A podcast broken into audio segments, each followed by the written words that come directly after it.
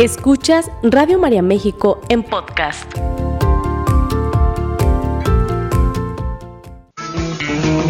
Estás distraído, no sabes dónde estás. Te sientes deprimido por el que pasará, atrapado en el pasado que ya no está. Bienvenidos a su programa Optimismo y Buen Humor, un programa para reír, para reflexionar, pero sobre todo para crecer. Cambia la frecuencia, la dirección. Recuerda que si tú estás aquí es porque está diseñado para ser feliz. Muy buenos días familia de Radio María, bienvenidos una vez más a este tu programa Optimismo y Buen Humor, un programa para reír, para reflexionar y sobre todo para crecer. Te damos la más cordial de las bienvenidas en esta mañanita fresca de viernes. Te saluda Narda Alarcón y Julia Pérez con muchísimo gusto. Y bueno, pues invitándote como siempre en los próximos minutos porque vamos a estar hablando de un tema, mira, sumamente interesante y bueno, pues vamos a estar reflexionando acerca de ¿estás preparado para morir?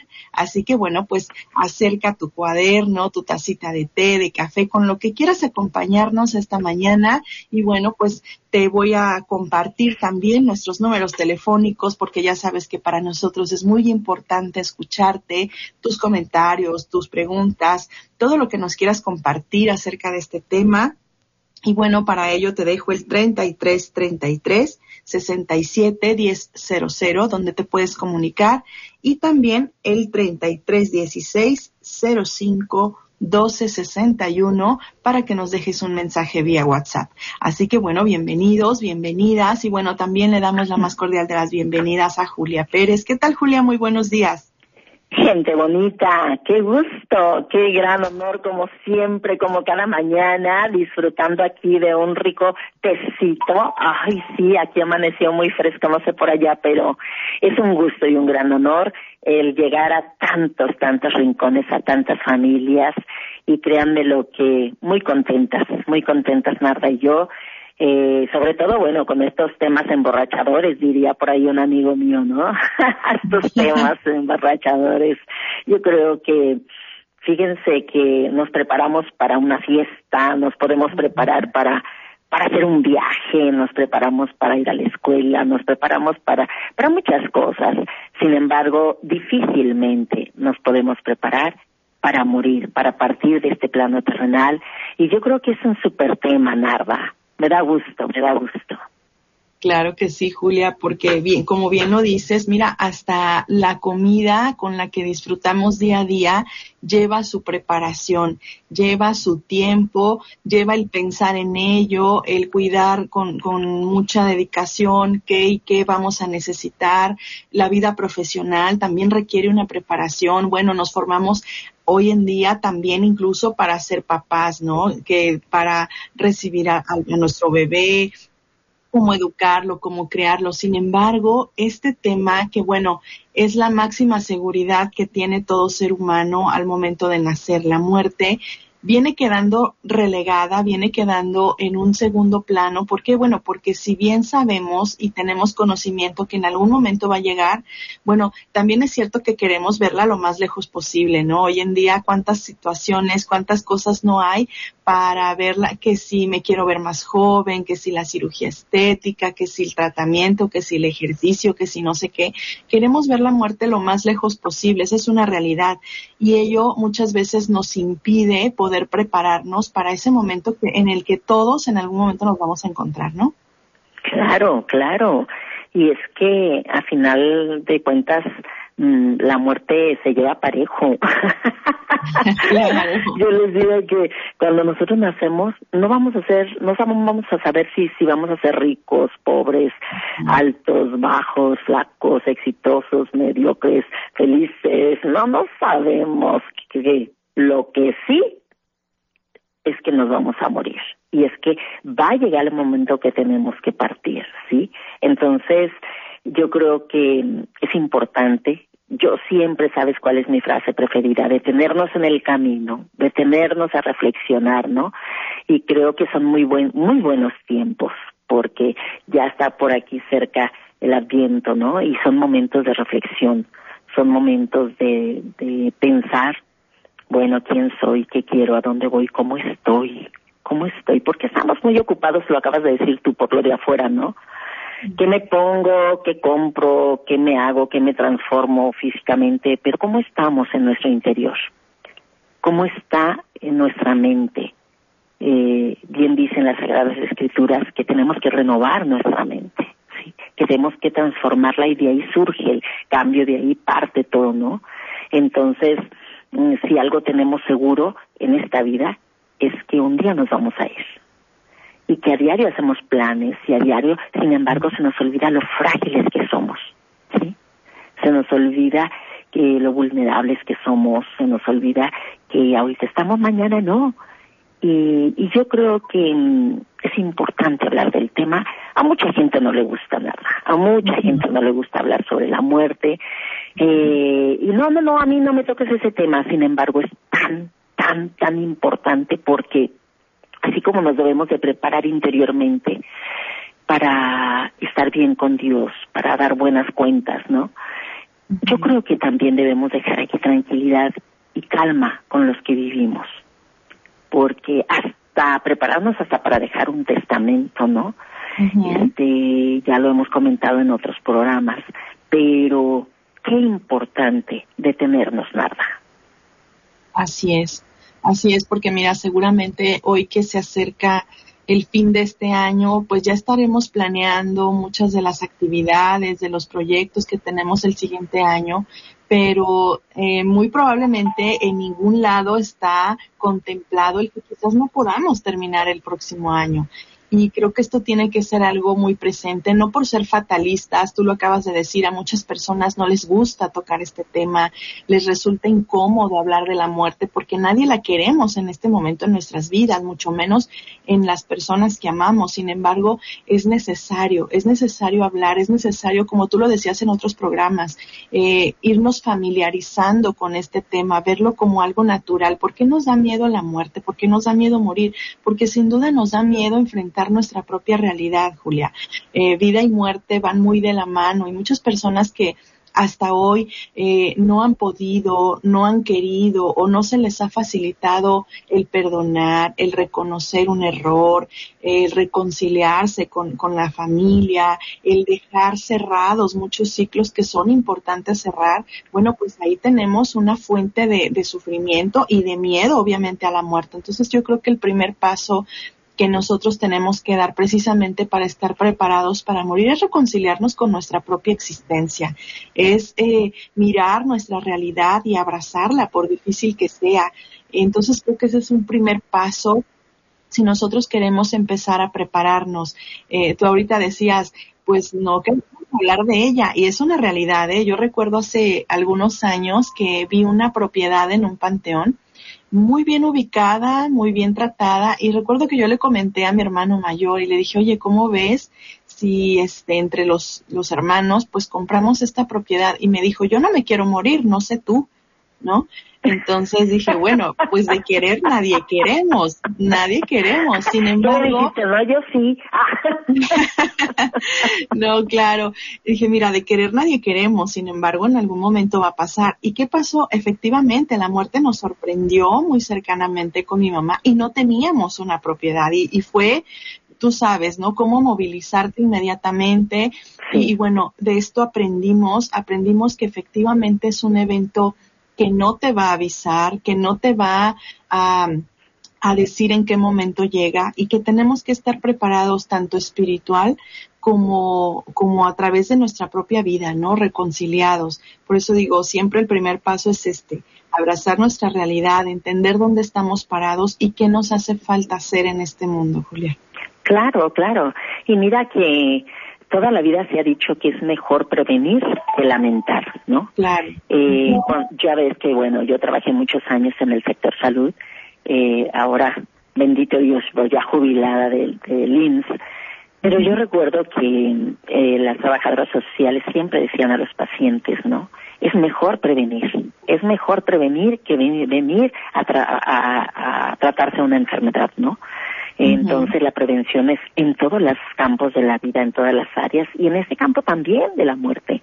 Eh, fíjate que nosotros, mi esposo y yo, bueno, siempre platicamos que no queríamos dejarles problemas a nuestros hijos, ni siquiera de gastos de funeral ni nada. Y bueno, los compramos los dos servicios funerales, el mío y el de él y el mío, sin darnos cuenta que eso nos iban a servir para otras personas.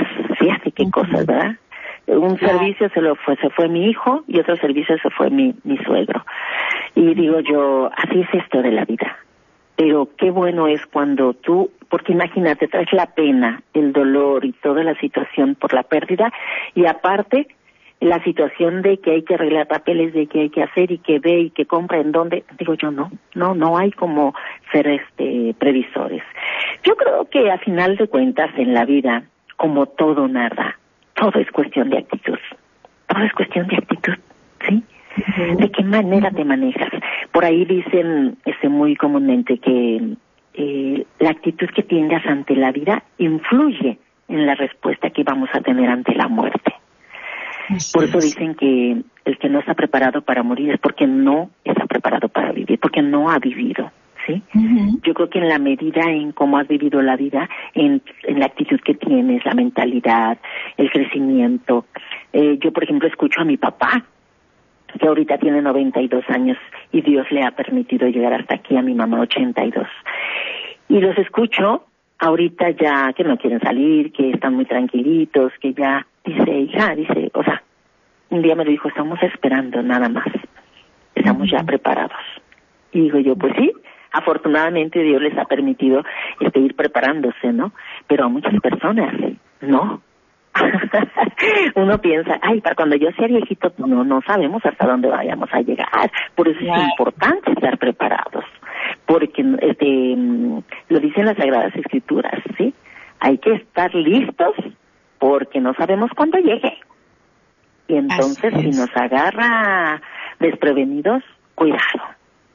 Yo creo que son momentos, son momentos en que tenemos que darnos cuenta de que hay que vivir en calma, en plenitud. Hoy por hoy la gente estamos perdidas en un mundo supermaterial.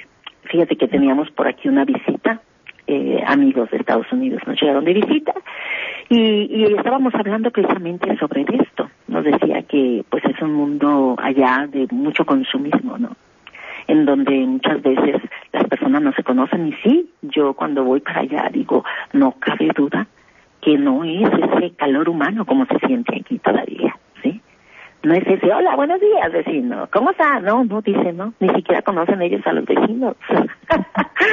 Entonces, mm, yo creo que es tiempo de fraternidad, es tiempo de solidaridad, es tiempo, pero sobre todo de prepararnos, prepararnos interiormente. ¿Y esto qué nos lo va a dar la preparación? Pues yo siempre digo que es tomarnos de la mano de Dios, de la mano de María. Ellos nos conducen, nos conducen al Padre, ¿no? ¿Cómo? Este, dándonos cuenta, conociéndolo. Porque nosotros cuando conocemos a Dios, no hay poder humano que nos haga hacernos para atrás voltear para atrás. ¿Qué opinas? Así es, así es definitivamente. Mira, a veces estamos tan ocupados, como lo decías al, al, inicio, en cosas exteriores, ¿no? Y creemos que los que amamos o incluso nosotros, pues nos van a durar muchísimos años, ¿no? Toda la vida. El otro día mi hija menor me llamó mucho la atención la pregunta, ¿no? Tiene seis años y me decía, oye, cuando yo esté grande voy a tener papás, ¿no? Y, me digo, pues no sé, no sé, y es que es algo real, ¿no? Realmente no tenemos esa respuesta y, y, verdaderamente tenemos que estar preparados a cualquier edad. Hablar de la muerte en las familias tendría que ser algo natural, eh, pero ¿qué pasa? Muchas veces mmm, precisamente por eso nos cuesta tanto trabajo elaborar un duelo, porque nunca se habló, porque nunca se dijo. Eh, me decía el otro día una, una persona en, en consulta, dice, fíjate que mi papá siempre me decía, yo quiero que hagan esto, yo quiero que hagan aquello. Yo le decía, no, no, no me estés diciendo, no, no, no hables de eso. Dice, y ahora, ahora digo, ¿por qué no le permití expresarse? ¿Por qué no le dije, sí, dime qué es lo que quieres y qué es lo que no quieres? Dice, entonces a lo mejor yo estaría más tranquila, me dice ella. Definitivamente, hablar de estos temas debería de naturalizarse. Sin embargo, como es algo a lo que, a pesar de que eh, en ningún otro país del mundo se celebra la muerte como en el nuestro. Eh, se hacen espectaculares ceremonias, rituales, altares, etcétera. Es una realidad que no estamos preparados, ¿no?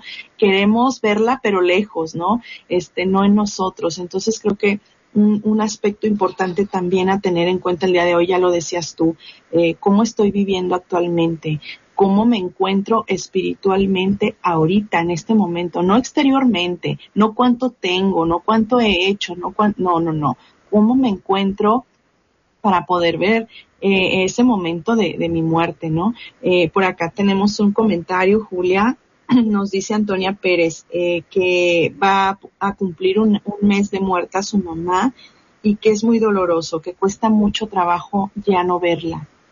¿No? Entonces te hace esta, este comentario a ti particularmente. No sé qué quieras responderle. Sí, claro que sí. Fíjate que definitivamente es súper doloroso y más de acuerdo al concepto que tenemos de la muerte, hablando precisamente de esto. Yo creo que aquí influyen muchos factores. Esto es multifactorial. Yo les digo que si nosotros queremos tener resiliencia, la resiliencia es la capacidad para sobreponernos a las adversidades, la, capacidad que cada quien tiene y, y esta capacidad se, se, desarrolla en la medida en cómo nosotros vamos a, aprendiendo, ¿no? Vamos conociendo. Eh, yo creo que por más preparados que estemos, por más resilientes que seamos, nos va a doler y hay que vivir ese duelo. Ella está en duelo todavía, ¿sí? Antonia Pérez dice, ¿verdad? Sí, Pérez. Ay, es mi pariente, ¿verdad? Ah, no, no, no, no somos parientes, pero sí le puedo decir que es normal, es normal, ese dolor es normal y, y hay que llorarlo, hay que llorarlo porque a final de todo, aunque sepamos que nos vamos a ir, aunque sepamos que las personas que nos rodean se van a ir, yo creo que tenemos que saber que duele y que hay que vivir ese, ese duelo, ¿no? La palabra duelo viene de dolor precisamente es la expresión que tenemos ante lo que perdemos, es cómo reaccionamos emocionalmente ante lo que perdemos, ¿no? Entonces, pero sí puedo decirle que mm, a mayor preparación en este campo es más, se puede aceptar más fácilmente y se aminora un poco el, el dolor. Porque, mira, mm, cuando nosotros estamos tomados de la mano de Dios, cuando conocemos su palabra, cuando lo, lo escuchamos, créemelo que esto nos conforta. Dice en Eclesiastes 3.2, todo tiene su tiempo y todo cuanto se hace bajo el sol tiene su hora. Hay tiempo de nacer, tiempo de morir, tiempo de plantar, tiempo de cosechar, tiempo de reír y tiempo de llorar. Y ahorita es tiempo de llorar, Antonio. Hay que llorarlo. Y el tiempo, el tiempo es sanador, claro que sí pasa el tiempo y nosotros hay que hacer oración, hay que pedir por ellos y por nosotros. Y efectivamente, creo que va a salirle, ¿sí? Pero muchas personas me dicen cuánto dura un duelo. Bueno, el duelo no podemos decir que es un tiempo determinado. Cada persona vive su propio proceso. Entonces, puede ser un año, año y medio, pueden ser dos años, no sabemos. Pero lo que sí es que, tomados de la mano de Dios y de María, es más fácil caminar. Recuerden lo que dice, tú ocúpate de mis cosas, no te preocupes, yo me ocupo de las tuyas. Y Él nos conforta, Él nos soporta, ¿sí? Así es. Así es, bueno, voy a parafrasear un poco lo que acabas de decir, Julia, porque se escucha muy entrecortado, pero bueno, Julia está hablando de que a mayor preparación espiritual es más fácil enfrentar todo lo que implica la muerte de un ser querido, hay que permitirnos vivir este dolor, hay que permitirnos también expresar aquello que sentimos, pues no estamos perdiendo cualquier cosa, en este caso pues es un duelo por muerte de padres y recordemos que eso que recibimos de los padres pues es precisamente la seguridad, la protección, el cariño, el sentirnos eh, protegidos principalmente y es una sensación de perder todo esto. Entonces es normal el, el, sentirnos ante una pérdida así de grande e importante, impotentes, frustrados, tristes. Queremos elaborar nuevamente esa presencia de la forma que sea, ¿no? Y, y sin embargo sabemos que no está. Entonces, el darnos cuenta de esto, el, poder expresar, eh, eh, ya de entrada, esto que está expresando esta hermana nuestra, pues también es sanador, ¿no? Estoy diciendo, me duele, es difícil. Entonces, eh, totalmente de acuerdo en que cuando nosotros vivimos un duelo cercanos de Dios es completamente diferente cuando lo vivimos lejos, ¿no? Y, y precisamente, mira, las Sagradas Escrituras nos, arrojan muchas citas en donde podemos iluminar esto, esto que sentimos ante el dolor y ante la muerte. Por ejemplo, Primera de Tesalonicenses 4:13 nos dice, no queremos hermanos que ignoren acerca de los muertos, para que no se entristezcan como los que no tienen esperanza. Entonces creo que Dios nos habla a través de muchas situaciones y aquí es muy claro, no queremos que se entristezcan como los que no tienen esperanza, porque creer que la muerte, también lo decía Julia hace un momento, eh, ¿cómo la concibo? ¿Como un principio o como un final? Si yo concibo la muerte como un final, sin duda, pues la voy a sufrir y voy a ver que no hay nada más y entonces voy a querer comerme el mundo porque no hay nada más que esto. Entonces, si yo la concibo como un principio, bueno, ahí es donde entra esta cita, donde nos da esa esperanza, en que un día vamos a volver a, a, encontrarnos con esos seres queridos, ¿no? Y que sobre todo pues bueno, es, es necesario, es necesario la muerte, ¿no? Una de las características precisamente es esta, es necesaria. ¿Por qué? Porque es un descanso a nuestros dolores, enfermedades, sufrimientos físicos y terrenales y que pues nadie puede soportar por tanto tiempo, ¿no? Entonces, veamos esto de manera natural. Efectivamente es un dolor, no lo estamos negando, pero también hay que permitirnos vivir. Eh, yo les digo a las personas, a ver, ¿cuánto, cuánto tiempo vivió tu mamá, tu, tu esposo, ¿no? Pues 60, 70, ok, entonces, ¿ganamos esos 70 años a esta persona o la perdimos? Y entonces nos damos cuenta que también en la muerte ganamos, ¿no? Lo que hablábamos la semana pasada. Entonces, eh, pues qué importante darnos cuenta de todo esto, Julia, y sobre todo aplicarlo en primera persona, ¿no? Podríamos decir, ay, este tema para que lo escuche mi esposo, mi suegra, mi tío. No, no, no, esto es en primera persona, ¿no? Claro, claro. Me dices que se escucha bajito, ahorita ya se escucha mejor. Sí, ya te escuchamos mejor. Ok. Este, fíjate que mm, el que tenga ojos que vea y el que tenga oídos que escuche. Yo creo que qué mensaje nos dan los que se van. Ya lo digo por ahí cuando hablo sobre la definición de tanatología, ¿sí? eh, esa se la aprendí a una a una maestra que yo tuve. Decía que la tanatología es el estudio de la muerte para aprender a vivir la vida. ¿sí?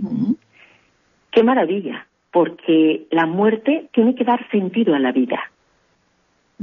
Y la vida tiene que dar sentido a la muerte, ¿no? Dice por ahí un gran maestro. Y yo creo que eso es una realidad. ¿Qué me dejan los que se van? ¿Qué lección me queda? ¿Qué tengo que aprender? Y cuando nosotros estamos alertas, atentos a la, al aprendizaje, nos damos cuenta, ¿qué me quieren decir los que se van? Ah, caray, que en cualquier momento yo me voy. ¿Qué me quieren decir los que se van? Ah, caray, que no se llevaron nada.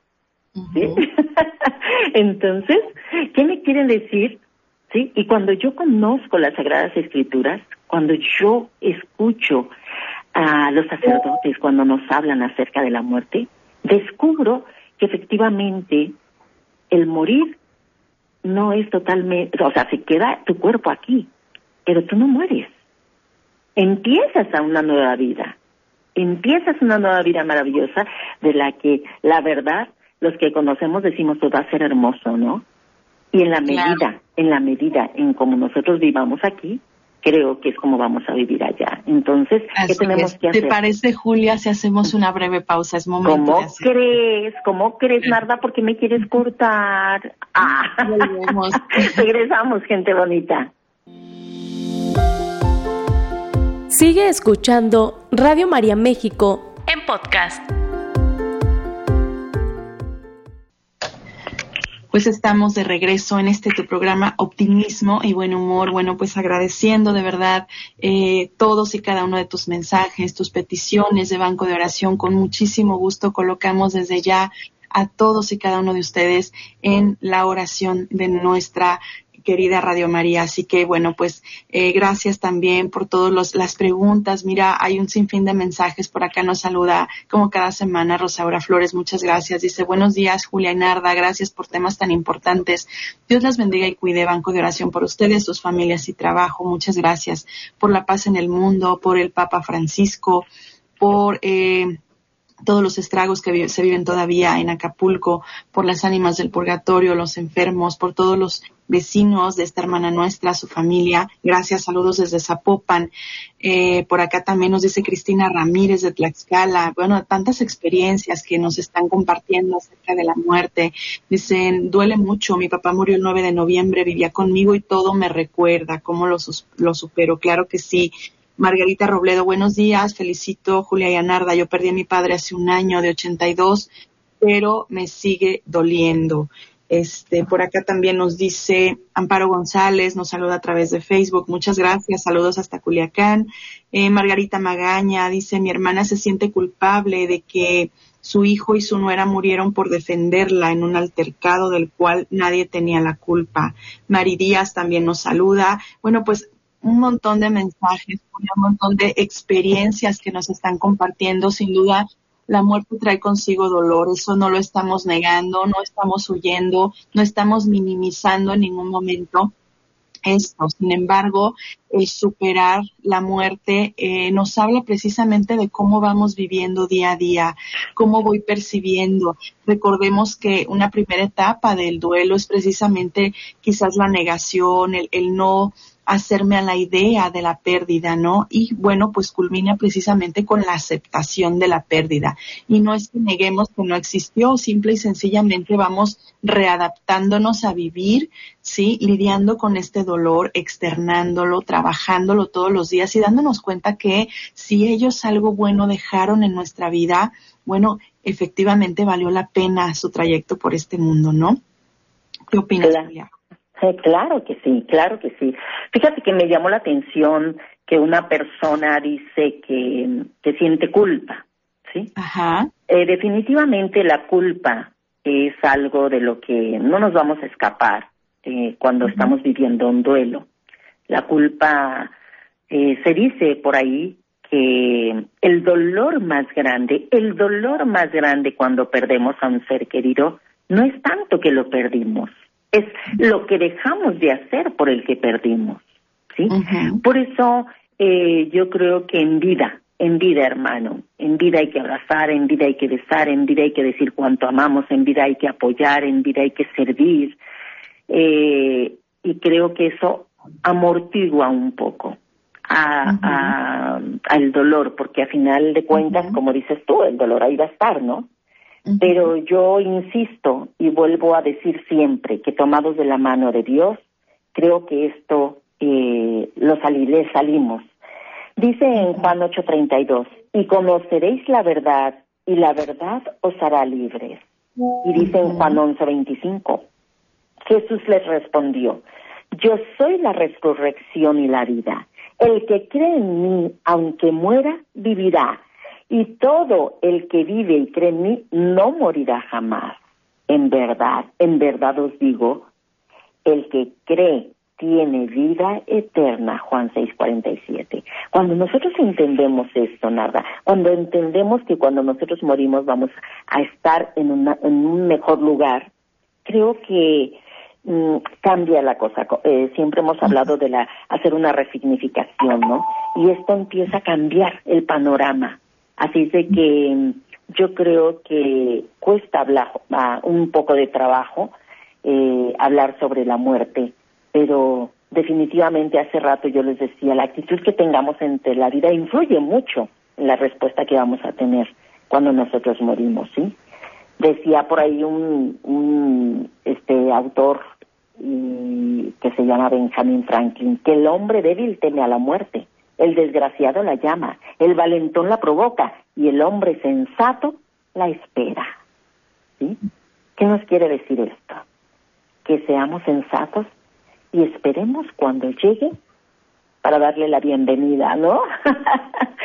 y, y bueno, no importa que nos duela, no importa que lloremos, porque esto es parte natural, ¿no? De del ser humano. Yo siempre he dicho que la verdad somos la el milagro de Dios, porque las lágrimas nos sirven para desahogar. Las lágrimas nos ayudan a sacar y son una válvula de escape este, que nos sirve mucho para no enfermarnos, para no reprimirnos. Entonces, se vale llorar. Muchas veces las personas por ignorancia te dicen, ya no llores porque no dejas descansar a tu ser querido. Es que ya no llores porque te va a hacer daño. Yo les digo, no, las lágrimas son precisamente para evitar todo esto, ¿no? Claro.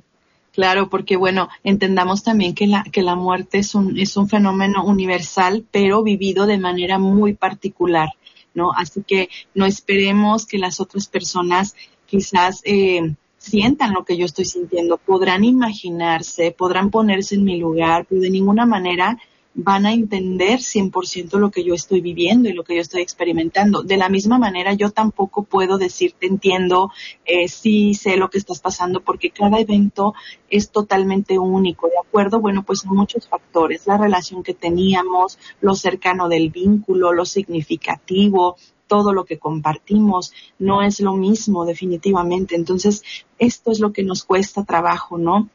No es solo extrañar a la persona que ya no está, sino todo lo que con ella teníamos, todo lo que con ella, de lo que recibíamos de esa persona. Entonces, creo que cada duelo es muy particular, por lo tanto se vive y en, en algún momento cuando estos hermanos que comparten esto pues sientan que no pueden superarlo de manera personal, pues para eso están muchas, muchas personas que tienen esta preparación y que pueden guiar en un proceso de duelo. Entonces, eh, hablando precisamente de la culpa, claro, se experimenta mucho esto pero bueno, recordemos que culpable es aquel que provoca, aquel que deliberadamente, sabiendo que va a generar un daño, aún así decide hacerlo. Entonces, si esto no pasa, de ninguna manera tenemos que sentirnos así. Bueno, pues otra, otro aspecto importante, Julia, y lo vamos a recalcar porque sucede muchísimo no estamos preparados para morir porque estamos más preocupados en acumular, estamos preocupados en hacer algo y, créanme lo que el momento del juicio, pues Dios no, no nos va a preguntar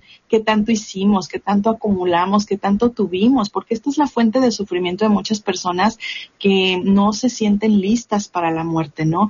El qué va a pasar con mis cosas, qué va a pasar con, con todo lo que yo he hecho. Y, bueno, mira, también la, la, la mucho al respecto de esto. Nos dice Lucas 12, versículo 20. Pero Dios le dijo, necio, esta misma noche vas a morir y otros disfrutarán de todo lo que has guardado. Ay, sí. Imagínate nada más lo fuerte. El Señor es muy claro, ¿no? ¿De qué nos sirve acumular si la muerte puede estar a la vuelta de la esquina, ¿no? y insisto, no tenemos, no, esto no es por ser fatalistas, dramáticos, no, es una realidad. Es una realidad que, como bien lo decías al inicio, pues no respeta ni edad, ni circunstancia, ni preparación, o estatus social, nada, absolutamente no. Es una realidad para todos, pero es un paso también a disfrutar de las promesas de Dios. Claro, claro. Y no estamos diciendo que no hay que tener, ¿sí? Porque muchas veces las personas nos vamos a los extremos. Estamos hablando de que lo más maravilloso que nos puede pasar en la vida es tener un equilibrio. ¿Por qué? Porque el dinero, las cosas materiales son parte de la vida. ¿Sí? Y si quieres tener una calidad de vida, bueno, pues hay que tenerlas, ¿sí?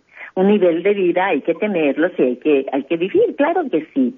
Eh, aquí lo importante es que hoy estamos tan enfocados en lo material, tan enfocados en lo externo, en lo, en lo que no, no vale mucho la pena, ¿sí? Que nos estamos olvidando de lo que realmente vale la pena, de lo que realmente tenemos que ocuparnos. Yo creo que este, en esta reflexión que mucho hablo yo, hay que hacer, haciendo una metáfora, ¿no? Eh, nosotros somos como un libro que llegamos a esta, a esta vida. Y desde el instante en que comenzamos a escribir nuestra historia, nuestra vida, o sea, hay que preguntarnos.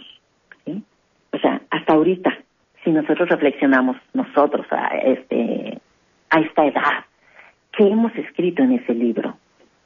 ¿Qué hemos, ¿Te has preguntado ¿qué has escrito en esas páginas? Porque nacemos, cuando nacemos es, es en blanco, ¿no? ¿Qué le has escrito? Yo creo que es importante hacer un repaso, ¿no? Y darle vueltas, vueltas que hemos visto a todos los capítulos que hemos escrito, ¿no? Entonces, eh, les aseguro que hemos tenido de todo tipo de momentos momentos en que hemos llorado, momentos en que hemos reído, momentos en que quisiéramos quitar esas hojas y romperlas y, que, no, no, no, no, todo esto ya pasó, pero si hacemos un repaso podemos crecer, podemos eh, revisar y créanmelo, podemos iniciar una nueva vida, ¿sí? Decía el mango de Lepanto, ¿no? Porque veo al final de mi duro camino que yo fui el arquitecto de mi propio destino, ¿no? Así es. Yo creo que, y yo les invito a que arranquemos las páginas de nuestra vida que, que, que realmente no nos llenan y que no queremos volver a hacer eso, ¿no? Es decir, que pidamos perdón, ¿sí? Que pidamos perdón y que digamos, no quiero volver a repetir esto, quiero crecer, quiero cambiar, quiero volver a empezar. Así es, así es, Julia. Mira, algo que nos puede servir muchísimo para prepararnos, porque a final de cuentas de esto, ese es el tema central de hoy. Hemos reflexionado sobre las pérdidas, hemos reflexionado sobre lo que debemos, lo que se siente, ¿no? Y cómo debemos prepararnos espiritualmente, que es fundamental. Eh, aunado a esto, yo quisiera agregar eh, un par de ejercicios que nos pueden ayudar muchísimo para poder reflexionar si yo estoy preparándome adecuadamente para ese encuentro con Dios, para ese juicio, para esa muerte, como lo quieras llamar. El primero es, vamos elaborando una autobiografía hasta el día de hoy. ¿Cuáles han sido los eventos más relevantes en mi vida? ¿Qué ha marcado mi existencia el día de hoy? Eh, y todos los años que Dios me ha permitido vivir. Y así nos vamos a dar cuenta cuánto hemos vivido, cuánto hemos crecido, cuánto hemos dejado también de crecer, cuántas cosas están por ahí sin terminar. Y al final de esto, de haberla elaborado, también hacernos estas preguntas. Son muy sencillas, son cuatro solamente. ¿Qué me falta sanar en este, en este momento en mi vida? ¿Qué me falta sanar? ¿Qué me falta terminar? ¿Qué he dejado de hacer? ¿Qué está inconcluso? ¿Qué está a medias? Qué me falta perdonar o a quién me falta perdonar y finalmente qué me falta valorar de lo que tengo, de lo que vivo, de mi realidad. Si nosotros podemos responder a estas preguntas, aunado a esta biografía, creo que estamos ya en un punto un poco más eh, consciente de lo que puede llegar a ser nuestra muerte. Así que, bueno, pues ahí está de mi parte esa recomendación. Espero nos sirva a todos. Nos quedan dos minutitos, Julia, ¿con qué te quieres despedir? Yo quiero despedirme con una cita bíblica. Apocalipsis 20:12.